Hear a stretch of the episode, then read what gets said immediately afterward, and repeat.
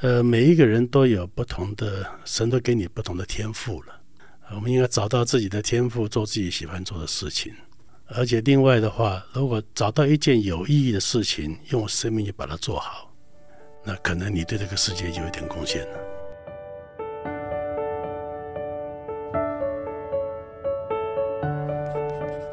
你了解 CEO 吗？他是精力满满的钢铁人，还是把你盯得满头包的大老板？其实 CEO 也是人，你认识的多半是他成功的那一面，但你不知道的。是他内伤的每一天，他们很叛逆，但更热血。今天不是来听老板说教，是来聊聊真心话，听他们思维转念的灵光乍现。我是黄丽燕，我要请问 CEO。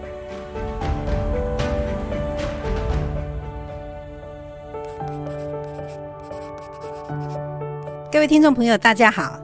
欢迎收听，请问 CEO，我是外商 CEO 内商每一天这本书的作者黄丽燕，也是卫福中小企业 CEO 品牌领导学的创办人。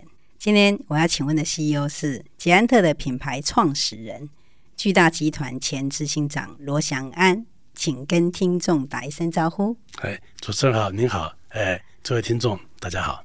想必很多人都有买过捷安特的脚踏车啊。捷安特从一个台中的小工厂发迹，刚开始团队只有三十八个人。产量也只有三千八百辆。经过四十二个年头，现在捷安特已经行销推广到八十三个国家，要升为超过一万三千名的员工，年营收已经超过九百亿元的跨国企业。罗祥安致力于推广自行车的文化，把台湾打造成自行车岛。后来还成立了自行车的新文化基金会，跟政府一起推动自行车道，塑造台湾骑车环岛的氛围。哈，直到现在啊。罗翔安已经骑车环岛十七次了，呃，已经十八次了，十八次了哦，没想又再加了一次哈，而且还把自行车的文化推广到其他国家，好像你成立这个新文化基金会，就是要推广到日本嘛哈。对对对。所以二零一六年，罗翔安从巨大集团退休哈，但是只是从这个职位退休了哈，因为我想他人生应该还有很多事要做嘛哈。虽然比你预定的晚了几年哈，今天我们就来邀请你来聊一聊，你怎么样打造捷安特这个品牌。去感受到你对这个自行车的热情哈，所以我想我们一开始的时候，我想请问你哈，我刚才碰到那个会长的时候，我就跟他讲说，哎，我们我以前在那个广告公司的时候，我们就是做捷安特，那捷安特是所有人哈梦寐以求的品牌，每一个人都希望可以做，那我们这种小咖的只能站在旁边偷偷的看这样哈，所以我一直认为啊，捷安特是台湾第一个国家队，所以也给台湾人带来很大的骄傲，所以。在这么久几十年前哈，你就会开始建立品牌。对你而言，你为什么会想要去建立品牌，而不是只是在推销自行车这个产品？呃，其实很多东西也是偶然的，以及一些学习哈。因为开始的时候，我们跟台湾的大部分公司一样，都是做 OEM 做外销。那么开始辛苦，后来做得不错了。他做的不错之后，那时候我的两个孩子都在读小学，那么我就把我们外销的车子。就拿给他们骑，那他们骑完以后不得了了。他们同学说这个好棒啊，借我骑，借我骑。然后说我也要一台，所以孩子跟我讲说不行，啊我同学都要啊，要去哪边买？我说这两台是样品车怎么办哈？也让那个触动一个想法，说哎，我们这么好的产品怎么都给外国人用？那么我们发现我们台湾这边的这些这些小朋友们都都不能用，这个太不合理了。于是想着好。那就来，那我们在台湾就来成立一个公司吧，也来在台湾来开始创自自有品牌。当时只是这么一个简单的想法。嗯。那么，当我们这个英文叫做这个这个 Giant 嘛啊，巨大 Giant。那么要在台湾成立公司以后，要叫什么名字呢？就想了半天，就把 Giant 多念几遍，Giant Giant Giant giant，就念出来了。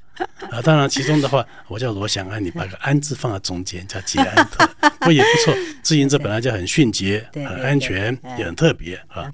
那所以当时就这样子就成立的。那么那时候我们只在做工厂外销，完全不知道怎么做品牌，怎么做销售啊。所以那时候我也记得说，我们的话也这个呃，慢慢建立经销网，从第一家店开始的哈，找经销商啦，一家一家在那边做，到底要什么样的产品。那么同时，当时我们想说，哎，这个要大大宣传一下子啊！在那时候，我们就找了第一家这个这个广告公司，当时最好叫联广啊，你也知道联广嘛哈。对。啊，联广的话，这个哎，他们来帮我们这个呃来辅导啊，我们也学习很多。我也记得我们第一次讲说，哎，我们要来个电视的。当时我们那个 A 一的话，这个大家可能知道叫叶菊兰，嗯啊，所以那时候是我们的 A 一啊，外交部长，对我很佩服他，他跟我们知道很多。然后那时候我们董事长讲了半天，我这个车子有多好多好的，我的制造怎么制造的，涂装怎么样子的，那我讲我设计怎么样子，讲一大堆。那叶菊兰很有礼貌的听完，呃，说你们两位讲的都很好，你们车子很多重点，他容许我告诉你，这个广告片只有三十秒，他就拿个钟出来给你说给你看，三十二九，就这么短，咻就过去了。你们讲那么多，没人听得懂。所以当时是我们就完全没有概念了啊啊！说从这样开始啊，慢慢慢慢慢慢在在做推广啊。那时候有个在台湾这边五年时间，那我们还做的很不错。因为那产品的话，那是有 BMX 的小孩子越野车，对对对对，这个全台湾小孩子都疯狂。嗯，我们也教他怎么骑车，怎么样子有竞赛的种种的哈。所以在那个年代的年轻人都知道，我们的红武士的、黑武士的，那是红的不得了。那么后来我们这个又开始做一些跑车，做什么车？那个在那时候的话，我也碰到一个贵人，跟我帮个忙啊，叫孙大伟。对啊，那时候我们在澳美的时候，对对对啊，孙大伟的话，这个人这个人很特别啊，才子，他真的是对，他也很他也很喜欢这个自行车，他就真的扛我们的车子到全台湾每个地方去，很漂亮风景把它拍起来。而且他又创了一个词，那个广告词还是我最喜欢的。无限延伸你的视野，你也知道，当然知道，因为 我们就是因为那个开启了我们对脚踏车可以有的最大的想象。所以他讲说无限延伸你的视野，捷安特。那这个的话对我的影响很大。嗯，一方面讲我捷安特不只是在做个自行车，嗯，我延伸我的视野，那我怎么样去把这个好的产品给全世界去用？有朝一日的话，也许我们可以创造一个不一样的东西。这是真的，对，那个是给我们很大启发了。你们也真的做到了，对，而且延伸了台湾的视野。对，然后也因为有那个五年的在台湾做了经验，那后来我们在 OEM 这边产生问题的，然后我们做一个很重要决定，说好，那么那是不知天高地厚了。我台湾的可以做，做的这么好，对不对？到国外去做也可以。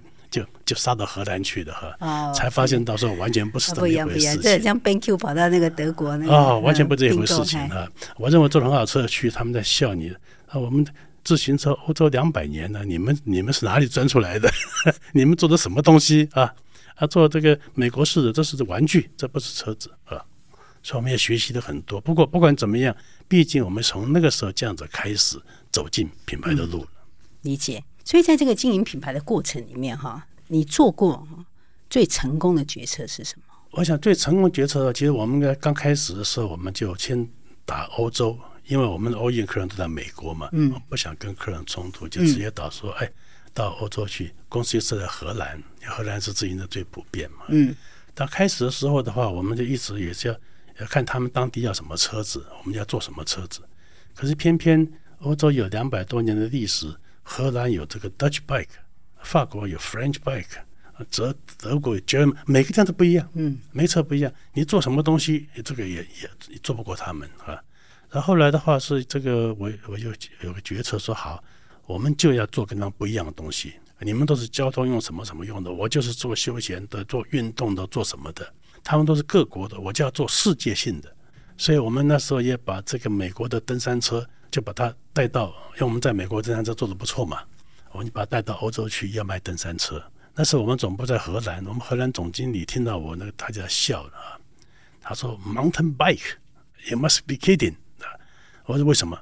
他说：“我们荷兰最高的山有多高？你知道吗？八十二公尺。荷兰是平的嘛。”我说：“荷兰拿登山车谁要骑？”我说：“不管怎么样，这个我这个总要卖不一样东西嘛，你们试试看嘛啊。”就我们就一个货柜东西就卖下去了，就居然说一个礼拜就能卖完了，他们吓一跳。然后我们的大车子再把它稍微改良一下，也变成比较实用一点，后面有个货架可以放个书包，放什么的，一下变成全荷兰的学生的最爱，因为它轮胎很宽，嗯啊，你骑这个 Dutch bike 就是就是像绅士一样死死板板的，骑这个它可以跳了，可以弄了哈。回来的时候它没有山，它可以到树林里面，到屋子里面去玩。哦，一下子在荷兰整个整个搞疯了啊！从荷兰的话就开始影响到德国一样的，说全欧洲都这种这种 mountain bike 一下子变成整个红火。那，我们在欧洲也是因为这样子一炮而红。啊，后来的话，这个我们要打这个美国，那我们又把欧洲的这种跑车、公路跑像竞赛跑车，在欧洲已经做百年了嘛，美国还还很落后。我们把这个东西一把它带到美国去，但我们又做了很多修正。总之，我觉得我们做个决策的话，是我们不把每个市场看作单独市场，我们要做一个世界的市场，我们要做出一个这个全世界人哈他都可以用的东西啊。所以你的意思是说，在经营品牌上面，你做过最成功的决策，第一个肯定是更大的视野，所以你把欧洲是看成一个整体，把世界看成一个整体。那另外一个你很棒的一件事情就是差异化。所以你认为，哎，不是说，哎，只有荷兰山不高，所以就不用去买 mountain bike。可是事实上，你就是品牌最重要的关键点，就是那个差异化，你把它做出来。对，所以这种这个产品差异化，就我讲说，我们要做独一无二的嘛，我们要做 one and only，啊？对。那当然，这个一一个台湾来人也没听过的牌子，大家觉得你这个 口气很大。不过我们这样这样做就有做起来了。没错，那个就是格局跟梦想。对对，那个当然不同阶段我们有不同的这一个，所以我们第二个的重要的事情的话，就是我建在全世界建立我们的独特的经销网。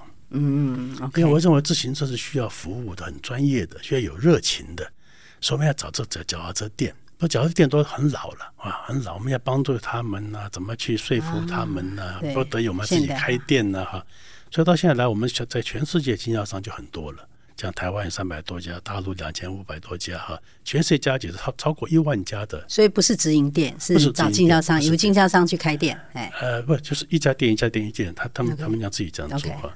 那所以也透过这样这么多年努力的话，而我们有一个很独特的经销店。OK，所以不只说我们车子好，会有人服务，会有人陪伴你，怎么样进入到自行车的世界了哈？陪你这个从你小时候跟你陪你走到你老的时候都可以。哇，我觉得你好棒哦，在三四十年前你就已经有消费者 consumer journey 这个这个概念了，而且另外是他这个 experience，对对，你东西你要完全的体验，要骑嘛，没错，骑，所以带他骑，带他弄，这我们才有办法把呃 mountain bike 带到欧洲去，把 road bike 带到这个美国来，就透过这样的做法，所以我觉得这个是我们一个比较重要的一个突破。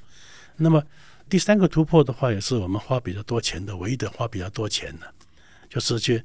就我们做的不错的时候，我们发现有个问题，我们的车子大概卖到两千块美金以上就没人买了。OK，呃，因为他觉得天花板了，哎，觉得一他要买欧洲车子，嗯，呃，买欧洲名牌，意大利名牌啦，美国名牌，没错。不过说来好玩是说，那些牌子车子也是我做的，我知道，对，所以我知道产品我们绝对不会输给他，但是人家一个 image，我就是要买那些欧美名牌，没错，你的结合的很好。到两千块到顶了，对，所以这个突不能突破，那我的牌子就变成一个这个终极牌子了，对，对，对，对，所以我们后来就想个办法说，嗯，这个汽车有 F1 大赛嘛，自行车有环法大赛、环意大赛啊，这些百年的比赛转全世界，如果我在这里面能够拿个名次，说不定就就那个了。其实现在汽车，你看看的话，Porsche 啦，什么法拉利，都是都是拿过比赛冠军就变名车了。对对对。我想说，如果我们能够拿一个，不也很好嘛？对不对？所以我们这样就投入下去。但我们有技术，有什么东西啊？那所以我们投，大家投入以后，一投入就投入十几年了啊，也很辛苦。但是到最后的话，我们有在这一年有拿了这个整个环艺第一百年的总冠军哦，都是我们的啊。所以那个那时候也比较一战成名，那也比较疯狂一点。嗯。刚拿冠军的时候他们的那个官方颜色是粉红色，嗯、啊，那我们要做要做粉红色的纪念车，只做五百台，限量，全球五百台，价钱卖的很便宜，就是一万欧元一台，嗯，好、哦，真的是二十四小时就全部秒杀了，非常好啊，他们要再有没有就五百台。所以从此以后就没人跟我们讲说你两千块多少块，知道我们车子一万块欧元也卖得出去。所以你那时候也真的也是懂得什么叫饥饿行销这样还。哎，饥饿行销的运动还有这运动行销，对对，运动行销这这个，所以也也就有这几个事情，有从产品的独特性，有这个经销服务网的一个这种完整性，再加上用运动行销来突破上面的天花板。嗯，所以这样突破以后，那我们就渐渐就变成全世界三大名牌了，所以奠定今天的一个位置。所以在经营品牌的过程，你会发现哦，它不是一个单点的突破哈。我觉得是最重要的是，一定要有视野跟格局，而且最重要的是企业领导人的决心呐哈。所以在这个过程里面哈，就是说你在经营四十几年，这个捷安特，这有没有做过某一些你认为回首来看是失败的一些决定？但那个失败可能到最后也是你成功的养分。对，那个其实你讲的对，做品牌的话需要长期的决心跟努力的啊。然后，但我们也一直决定说，哎，我们一定要做这个最好的产品啊，设法用合理价格去供应给所有的人。对，所以我们很努力的去做这个新产品开发啊。那时候这个我们车子也做得不错了，我讲不行，我们要做更先进的车子更好了。所以那时候我记得我们投入有这个两款车子，一个 Prodigy，一个就一个一个叫 Revive。那两个车子做起来真的很先进啊，很先进。我就我觉我觉得太伟大了，我们的工程师啊，花时间做下来，我这车子出来的话一定横扫世界啊。推出来以后，展览会大家看着都叫好，好，好，好。但是卖的很差，呃，然后终于有人赏识了，很好的电影，那个那个是叫这个什么机械战警，还是叫哪个哈？呃，史密斯·威尔斯演的，那就有人跟我讲说，哎，东尼啊，我看你们车在电影里面呢，我说，哎呦，这个太好了，有电影来，我们这个这个就可以很棒，对不对？一看那部车子，果然，我赶快去看电影，一开始就是芝加哥二零三五年，然后一开始就大家就骑，哎呦。一个人骑着我的 Prodigy 过来，一个骑着过来，然后电影这个开始了。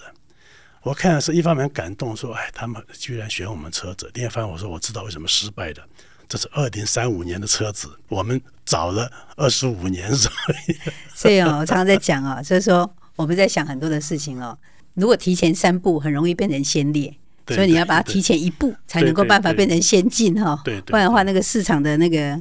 最后的那个甜蜜的果实都会被别人拿走了。对对对，不过到后来，因为我们做那些东西都产生了很多的技术，在我们后面很多开发上面就通用到了，所以时间是太早了。不过我们学习的经验反而变成我们后面的养分，这也这个因祸得福了。真的是吧？这这真的是很恭喜哈。所以你认为品牌跟生意啊，它会不会有一些直接或间接上的关联？你怎么样看待这两件事？还是你认为它其实就是同一件事？呃，我觉得这是完全是两回事。这我记得我刚刚参加这个呃巨大的时候，那时候我人生做对我讲很重要的决定，因为那时候我这个呃台大毕业啦，当完兵以后就到中华贸易，然后这个去做事。中华贸易是最大的贸易公司嘛，铁饭碗很好，在里面生活很悠哉悠哉。没错没错。对，然后这边的话刚好有机会认识我们这个刘刘金彪董事长了，他在这边弄个在这边做自行车哈。很认真做，不过这个也这个很辛苦，三十八个人的公司。后来我们这这认识，觉得很好，也觉得变好朋友了。我觉得他要我参加，我已经真参加进去了。那时候的话，这个一九七三年加入的嘛哈。啊，对，呃，那时候我身边的人的话，大家都讲说你神经病 了啊！你这样摆着这个全国最高薪的呢，那时候这个就不要了，跑去那边那个连薪水发不出来的地方啊。但是我觉得在那个时候是去是，我觉得那个很有。很有意思，很好玩，可能很有前途的东西。不过我进到去的话，因为是我是唯一的一个大学生，嗯啊，去那边都是我们那个这当地的那个那些好朋友，所以我也小年轻的不懂事。我说我进来的话，但是我有几个建议啊。第一个建议的话，经营跟管理能不能分开？要不然你们都是股东，只有我不是股东，每个人管我怎么办？所以经营跟管理能不能分开，让我可以做事情？嗯。啊，第二个的话，我们可不可以不要做生意？我们要做事业，但是不要做生意。这个，哎，他们大大家都认为很同意。嗯，所以你刚刚问的生意的话，我们是做事业。嗯，如果你做生意，你可能因为生意的利益，就放弃掉你原来品牌的坚持啊，那个种种。嗯哼，啊，所以我们不做生意，我们只做事业。嗯哼，哦，非常好哈。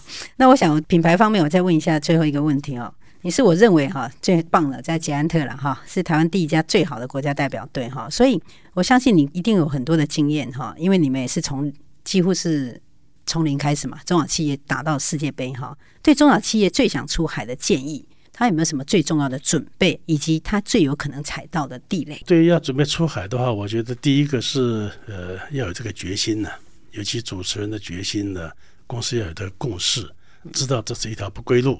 啊，要决心克服种种困难，因为那是绝对是不简单的。嗯，要踩的地雷是太多了啊！你有这些文化的地雷啦，人的事情啦，资金的问题啦，法定的问题，各种东西都有。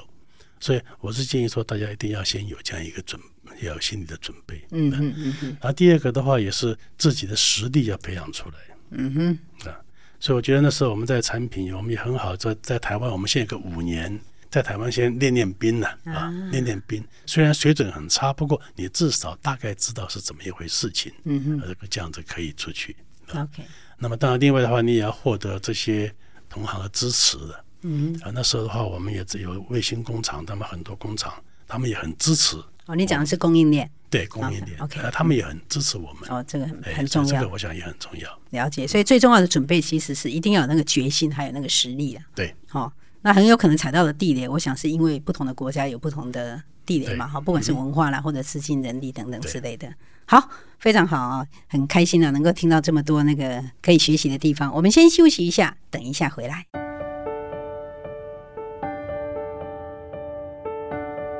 Hello。在广告界闯荡四十年，我遇过有各式各样的人问我品牌的问题。新创要不要做品牌啊？我们产品这么好，为什么价格拉不上来？我资源不够，可以建立品牌吗？其实品牌不是花费，而是企业最大的资产。所以要如何让品牌力成为你最好的议价能力呢？大家好，我是黄丽燕。我将在天下学习推出一门品牌课，深度的剖析品牌思维与实践，敬请大家跟我一样期待哦。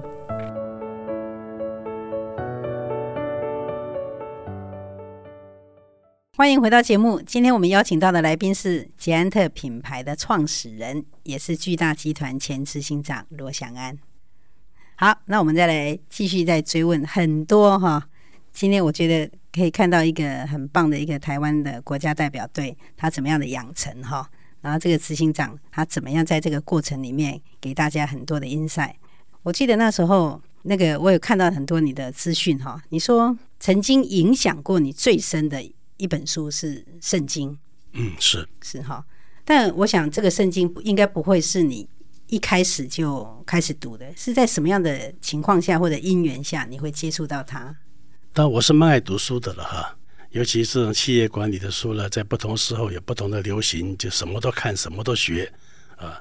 但是圣经的接触是比较特别啊，因为我妈妈也是基督徒，我太太也是基督徒，他们长期都很希望我成为基督徒啊。但是每次我都把妈妈送到教堂，说好，您进去，呃，到什么时候我来接您回家，就这样。真是乖孩子。呃，不，这 这个心里很刚硬的，因为我觉得这个信什么教，这个是老弱妇孺的东西。我们这种这个顶天立地哈，这个男子汉，这个能够这个哈人定胜天啊。OK。对，而且另一方面的话，像我们在这个事业经营上面也很努力，那么也运气不错，一直都还都还很顺利啊。呃，整个全世界品牌的话，也达到二十几年的话，把克服很多困难，终于把每个地方都打起来了哈，也要也要赚钱了什么，啊，是我也很开心，想说，哎呀，终于可以喘口气休息一下，可以回家过个年了这样子哈。呃，结果就那时候刚好就来金融海啸啊，二零零八年嘛，啊，没有，在不在还在之前，之前还在两千年的时候，对，那时候一下子这个整个全世界的这个经济整个垮下来。所以我们在全世界经营，在全世界每个地方都有问题，而且问题的话，那个那大家都找我了，你是 leader 了，这这怎么办呢？遍地烽火。然后我也这个想尽办法帮他忙的，但是就搞了个半年下来，就是就是没办法解决，因为那种问题是全世界问题，不是说你马上可以解决的了。那么我这个人也责任心也特别重，而且各个地方都是我去把它打起来的。要想想看，我们每个公司，个公公司有多少人，他有多少经销商。每一家有四口，算一算的话，我公司做不好的话，三十几万人会受影响。哎，哦，这个压力就很大了。真的啊，所以我一向天不怕地不怕，在那时候的话，呃，在公司同仁面前还是一样泰山崩于前色不变。那其实自己完全受不了，自己也快要崩溃了。晚上也没办法睡，什么样子，一直想又找不到办法，找不到办法啊。所以呃，这是我个人的经验呢啊的经验。所以在那时候有一次。呃，陪我太太到到那个教堂，我们在东海大学路思义教堂啊。对。因为我答应说陪他去做礼拜嘛，我说这样子。就那天的话，刚好就是那个呃牧师有就在讲说啊，讲这个有一段话，如果你是劳苦担重担的啊，就到我这里来，嗯、我就给你安息。嗯。这句话听我说，哎，好像对我讲的，我就痛苦的不得了。我给你，我就得安息，太好了。所以我就回家，我就在里面祷告一下子，呃，我说神啊，我不会祷告，呃，你今天讲的我听到了，所以我把我的痛苦重担就通通交给你。你是神，我也不细节不用跟你讲，你一定知道的了。就请你给我安息吧。阿门，就完毕了。这太伟大了。这是你第一次的伟大，我第一次的祷告。啊、第一次祷告啊！祷告完毕以后，第二天我就我想说什么神迹出现了，什么闪电什么都没有，别傻，一个礼拜也没有，一个月也没有，三个月也没有。我讲说啊，这个骗人的了，这比较管他。但但等到过完六个月以后，哎，我突然醒过来了，因为六个月我就很认真做事，事情也慢慢慢慢也比较解决了。但这个六个月里面，我都睡得很好，我完全没有焦虑。前面觉得痛苦到要自杀了，可这几个月我就一心在等他那个奇迹，没有出现的奇迹。是你虽然在等奇迹，可是你没有发现到你自己其实已经开始可以慢慢睡得好。所以我发现说那个就是奇迹了，那个是奇迹哈。那个所以在那个之后，再这样我再继续下去，在两年之后，我自己体会到的什么是奇迹。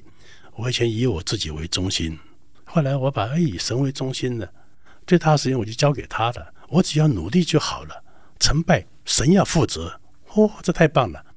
那从此以后，我后面还有更多的挑战，什么我就都都很平安。到现在来也也很平安啊。所以这两年之后的话，哎，那我做讲好啊，那我那我应该要受洗的啊。所以之前我还没怎么读圣经，后来我圣经我就开始也觉得圣经很不错，我就去每年你把它读一遍，每年读一遍，反正里面很多智慧啦，很多很很很多好的东西，跟人生的话很多结合。哦。我还以为是说你那个母亲常常对你讲说，我相信祥安哈，他总会想出办法的。我，其实这个是，呃，这个如果听众里面有妈妈爸爸的话，我要讲一讲了哈。你的话很重要的，啊，会影响孩子。我妈妈从小讲，我们祥安就是有办法，有办法。讲后面连我自己觉得我很有办法，对对对，而且我还真的蛮有办法的。对啊，一直到啊那个金融海啸，一一直到那个时候，你发现说你的办法已经行不通的时候，才发现说啊，原来这世界不不是以你为中心的，真的，会谦卑下来。所以你你这样讲很有趣啊！你说其实父母其实对我们来讲影响很大哈，他可能他一句话他就决定了我们这一生怎么样对这个世界做了些什么样的设定哈。所以，如果是这样的话，有没有哪一句话你想跟你的儿子讲？如果你可以用那一句话跟你儿子讲，希望那句话也可以影响他一辈子的话，你会跟他说什么？对，我会跟他讲说：“你有你有办法的啊，你有办法的。不过还要相信上相信上帝。不，因为这其实你看讲圣经，像圣经里面他有那个有有些话讲很有意思。他的人的话，你最难管的所有东西就是舌头，舌头最小最软，好像不太重要，嗯、但是是你人最难管的。”如果你能管住舌头的话，你这就人生就很好了。你想一想，对我们舌头都会都会一直讲讲个不停嘛。嗯。啊，假如你爸爸妈妈对孩子讲说：“你看你就是笨，你没有出息。”有他真的就没有出息。可是你妈妈跟你讲那句很好啊！你看，我相信祥安他总会想出办法的。啊对呀、啊，对呀、啊，对呀、啊，对呀、啊。所以有时候我也鼓励爸爸妈妈跟孩子讲鼓励鼓励。真的，真的，真的。所以你看，你的儿子一定会很开心哈，他知道他这辈子一定会有办法的。对对对，但是结果还是要交给上帝。对，但另一方面的话，我们也可以帮助他们的哈。像假如说这个呃，像我那个小儿子，我送给他最好的礼物，人生礼物，就是他小学毕业的时候，我说我带他去自行车环岛。对对啊，因为他本来有点扭扭捏捏的，不太有信心哈。啊，这环岛又有九天时间哈，这个没没别的事，就是骑车，他要认真克服啦，下雨啦，跌倒啦，什么什么，这个下来，这我记得。环岛完毕了，回到大甲啊，我们想就要回家了嘛。嗯，不去，我们想说，哎，那个这个执行长还有媒体在守在那个地方要访问，我说好啊，访问呢、啊，不，还有你的儿子也要，结果都没人访问我，全部访问我儿子，结果他在那边对答如流，讲得非常好，非常好。啊。他后来他还他比你自己讲的好还开心，他被学校这个邀请去分享这个经验，嗯，嗯。他也讲说，我经过环岛以后，没什么事情难得到我。我现在什么都可以做，哎，我非常有信心。这是对父母最大的安慰啊！对呀、啊，所以现在看他很有信心呢、啊，很努力工作啊，那个还继续骑车，我觉得那个是给他最好的礼物。哇，真的很棒！我记得也嗯，好像去去年吧，好像有人访问你哦，说哎，你会给你年轻的你哦，有一些什么样的建议哈？然后你说，哎呀，我就算其实如果要讲的话，应该是讲放慢脚步哈。可是呢，如果是当时的你，应该也不会听进去。那经过了这一两年哈。你现在还会跟他说一样的话吗？对你年轻的你？呃，我对年轻人讲的话的话是说，尤其像我们台湾年轻人哈，好，好像大家都很多的问题一样哈。我跟大家讲，你 relax 的哈，你们都很不错了。而且我觉得台湾的人才大概全世界最好的，现在真的完全同意。而且全世界人的话，你可以了解中文，了解中国，再了解英文，了解美国，了解这两个大的这个国家哈，全世界没有没有别人了，对，太好了。而且我也跟这个年轻人讲说，如果你还觉得说你的不好不好的话，问题不在你，问题在我们这个很笨的政府 啊，很笨的政府。还有我们这很笨的这一代吧，我们留给他们这些没有未来的希望，实在太太不容易了。不过那另一方面的话，这个我一对对他很有信心啊。他讲一个说，我在七零年年代的时候去美国。看到美国那时候嬉皮的时代嘛，哎，每个都是不做事啊，这个和和吃大麻啦，留那个头发很长。那时候我根本董事长去美国看完，说美国完蛋了，年轻人都这样，这个国家有什么前途？结果二十年之后，在美国最精英的一代，头发剪得最短的一代，就是这些人。嬉皮，对呀。但是他们呢有个变化，那时候就他们的国家政府像甘乃迪讲的，我们要上月球了，怎么样子的？美国怎么样子？国家有很好的方向。年轻人他就有目标，所以我前面讲说，我们的问题在政府嘛，政府要要给国家给他一个方向啊，大家有一个前途的话，那么年轻人的力量就可以发挥。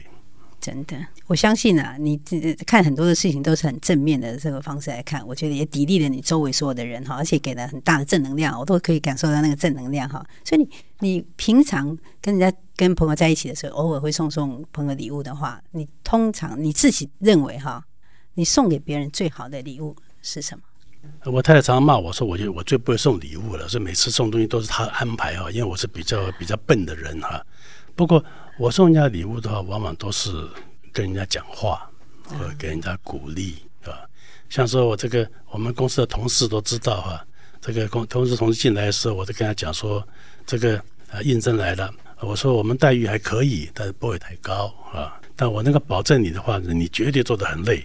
挑战的非常辛苦，但是你会做的很开心，也做的觉得很有价值，这个我可以保证。所以这也是送给我所有同仁的礼物了，好像大家都蛮开心的。哎，没有人来跟你挑战说，你当时这样跟我讲的时候，我真的没有觉得我现在做的事情那么重要或者那么有价值吗？没有吗？呃，好像没有了。真的吗？呃，大家都做的很开心。哇，那真的是很不错哈。所以你做的哪一些选择或者信念呢、啊，造就了今天这样的你？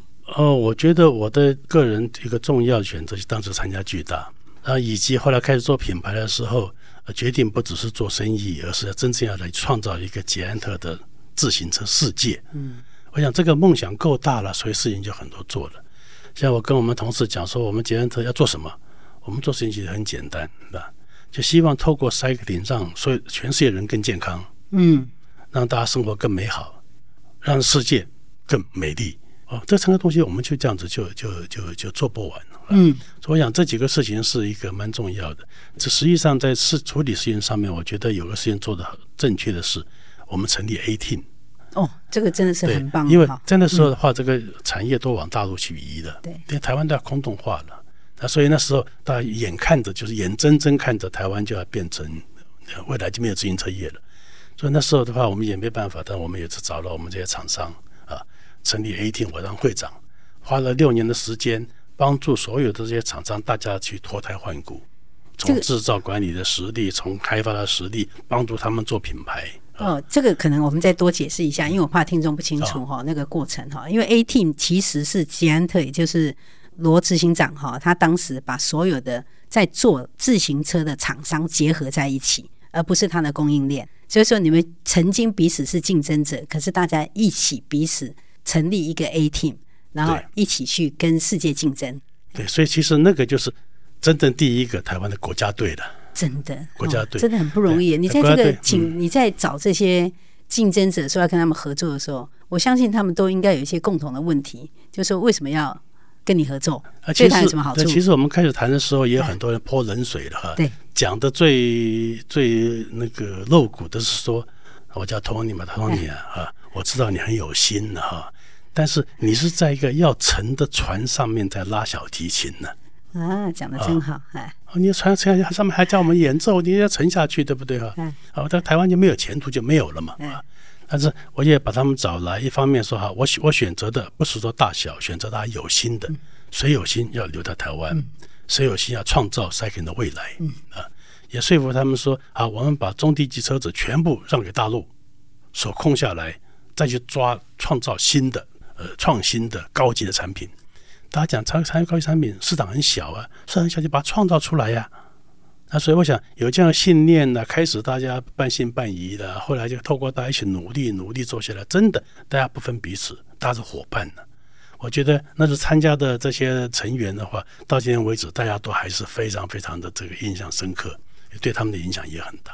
这个真的是很棒哈，因为很多的人认为这个世界上是匮乏的，所以呢，他们就不断的抢夺，认为别人拿到了，我们就会饿死。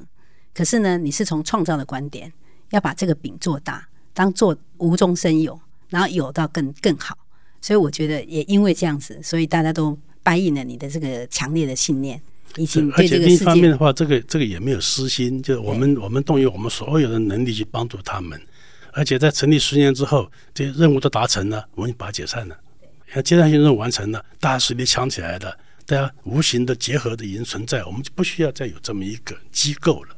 所以我想，这个也是变成一段很好的佳话了。大家觉得有有共同做过这个事情，使得自行车呃在台湾生根，而且台湾现在还是全世界自行车的龙头。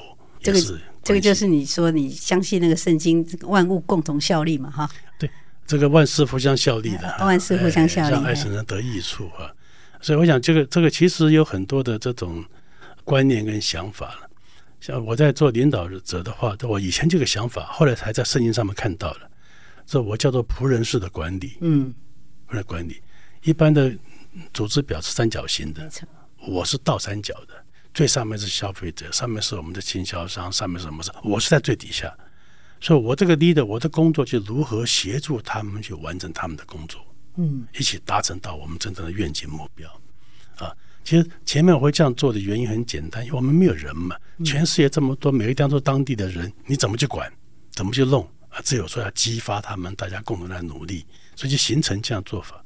然后后来的话，才在圣经里面看到说，哦，这个叫仆人式管理，耶稣也是这样管理的。那所以就就就有学习到这个东西。这个是真的是非常正确的，因为一个企业把人拿掉了哈，根本就没有嘛。对，所以气是人拿掉就止了嘛，对，哎，就停掉了嘛，哈，就是中空掉了。所以我相信啊，就是说，一个你在做这个 CEO 做的这么好，一定有一些。很重要的特质，那个特质会是什么？而且你看了这么多哈，你最不能有一个 CEO 最不能有的恶习或是什么？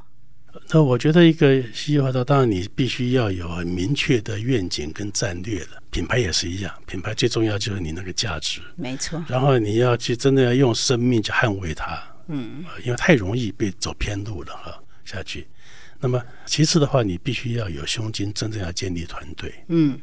因为你一个人再怎么能干的话，一个人做不了事情的。嗯但如何去激发整个团队一起去朝那个愿景去做，那么我觉得这是很重要。那所以像我刚刚讲，不论是领导，哎呦，那马上，所以这个我们到退休的时候，这个我们这些老同事的哈，这个送别送别的哈，这个也很好。这个讲得很有意思。有一个讲说，哎，将近四十几年来，你从来没有发过一个命令，从来没有奉命行事啊，就你谈谈谈，我们就这样做了。我说是吗？是啊。啊，第二个他讲说，哎，这个以后的话就可能不一样了哈，因为这个如果是换别人的话，我们可能是伙计，但是你的话永远是伙伴，所以把他们当伙伴，一举怎么样来充分的赋权给他们，他们也会当责。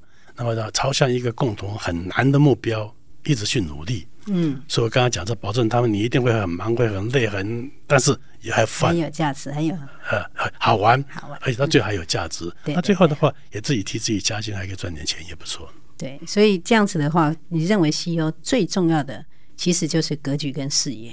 那个格局跟视野来自于你的愿景要大，而且更棒的是你的胸襟更大。对对对，对。那但最不能有的恶习呢？最不能有的恶习的话，当然就是第一个，你不以身作则了。或者是说你只在管理，你没有在领导。另外的话就是你这个如果说是心太大了，脱离掉你应走的方向啊，心太大了啊，那会把公司弄垮。那所以我也喜欢《孙子兵法》啊，《孙子兵法》的话，但我用只只只用两句，一个是说先胜后战，那我要赢的把握我才打，所以我很少输，就是输的我就不打了，所以所以就会赢了啊，这样子啊。呃，所以先胜后战，那这个是好的。第二个的话是不入死地，你太多诱惑了，这个投资很很好，投下去哈，但你进去呢，可能是个死地的。所以我觉得要做一个领导领导者的话，必须要能够判断这个生死门呢，嗯，什么可以走，什么不可以走啊，这样的话才能够让公司长远的安全的发展。其实这两个其实是相辅相成哈，你就不入死地，所以你根本算了，一会入死地，你就不战了嘛，所以先胜后战嘛。对，那这跟蒙格讲的一样，你知道哪里会去死，你不要去那里就好了。其实是很简单的道理，不过好像大家很 少人很难去这样做。这样做，那我相信呢、哦，你如果感到无法负荷的时候，应该就会读圣经嘛，对不对？对，以前我碰到这个无法负荷的时候，我会我会说啊，把东西放慢下来，不要求完美，八十分就好了啊啊，或者是照 priority 做。但是到现在来的话。这个容许我讲一个比较那个的话，这我现在就没有那种时候了，就因为现在随时都很平安，所以觉得这个嗯日子都很好过了，嗯 okay. 也没什么东西可以让我真正去烦恼的。所以我相信你现在虽然做的事情很复杂，但是我觉得你用最简单的方式来回应哈。那如果你的同事跑来跟你讲说他已经无法负荷了，可是他也不是基督徒，你会给他什么建议呢？像我们同事。每次碰到事找我的时候，我就跟他讲说：“你只管尽责努力去做，所有成败我负责。所”所以你等于帮他卸下重担。对，其实我无形中也在做我学会的事情呢。只是如果他再进一步的话，我再跟他讲说，跟他讲我的例子。我说我也是把我的成败的交给上面那一位，所以我就没有事的。所以你应该也可以这样子。不过我觉得。这个以前我是还还没有这个感受的时候就有这样做了，只觉得同事嘛哈，他那么努力的，他成败当我负责嘛，你们尽心去做就好了。哇，这真的是很很难得哈。那我想请你哈，用一句话来最后总结你对人生的一个相信。这我觉得说，呃，每一个人都有不同的，神都给你不同的天赋了，我们应该找到自己的天赋，做自己喜欢做的事情。而且另外的话，如果找到一件有意义的事情，用生命去把它做好，那可能你对这个世界就有点贡献了。这真的是很棒哈！刚才我们在聊天的时候提到说，他的产品走到尽头，可能也代表了你要开启你的品牌之路哈。所以你刚才谈到用不同的天赋哈去有益世界，这个跟品牌就是你一定要认识自己，知道自己能做什么，不能做什么，然后梦想要够大哈，而且最重要一定要利他哈。今天非常谢谢这个罗翔安的那个分享哈，谢谢会长，那也谢谢各位听众的陪伴。我们节目的更新时间是每个月第二和第四个礼拜一的下午四点，请听众朋友追踪闯天下，或是你有什么问题也想请问 CEO，都欢迎留言给我们哦。下次见，拜拜。